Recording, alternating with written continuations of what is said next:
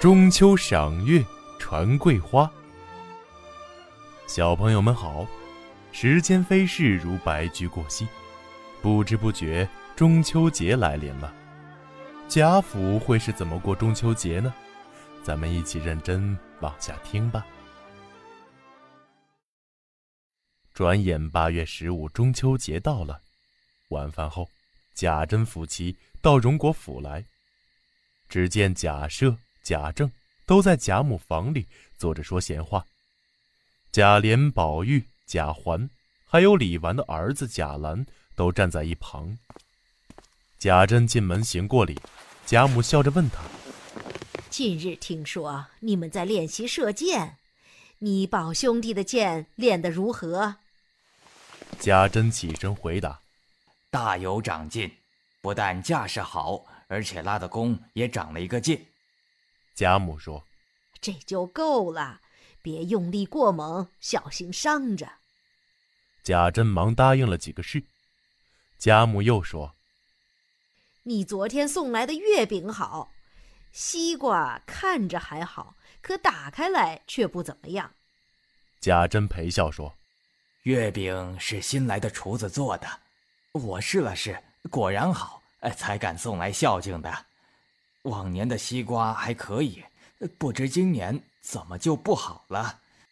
贾政说：“大概今年雨水太多了。”贾母笑道：“此时月亮已经上来了，咱们去上香。”说着，他起身扶着宝玉的肩，带领众人来到大观园。大观园的正门大开，挂着羊角灯，嘉荫堂的月台上焚着香，点着烛。陈设着瓜果月饼，邢夫人等人早就等候在里面了。贾母烧过香后说：“赏月在山上最好。”王夫人怕山路滑，劝贾母坐竹椅上山。贾母说：“天天打扫又是极平稳的宽路，何不疏散一下筋骨？”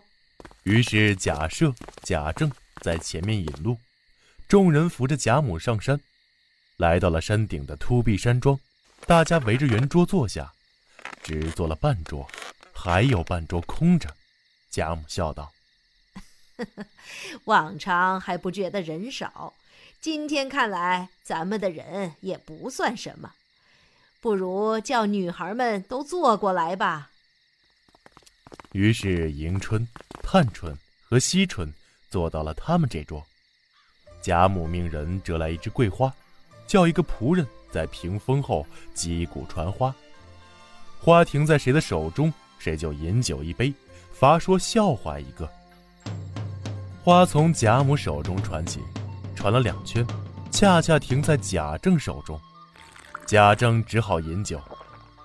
众姐妹弟兄都你悄悄地扯我一下，我暗暗的又捏你一把，心中暗想，倒要听听贾政说个什么笑话。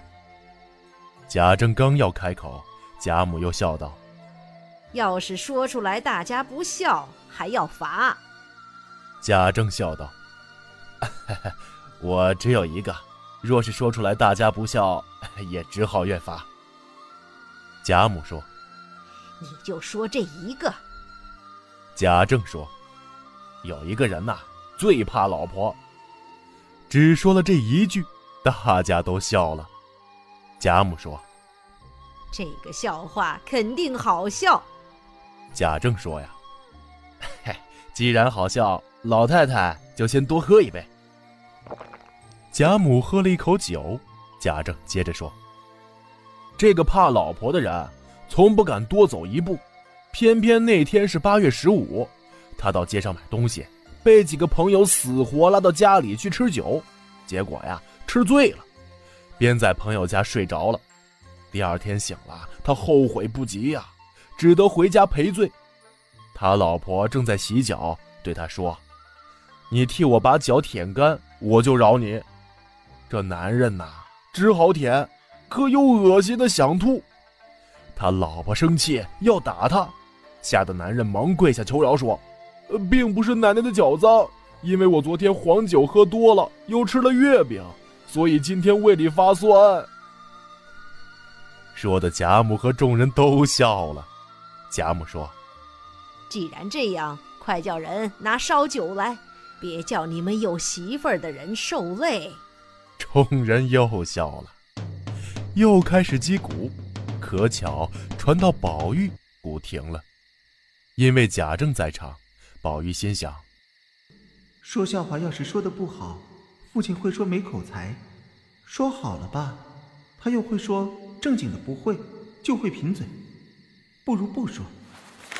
于是宝玉站起身说：“我不会说笑话，改成别的吧。”贾政说：“就限你以秋字为韵，即景做一首诗，做得好就赏，做不好，明天小心呐。”贾母忙说：“好好的行令，怎么又作诗？”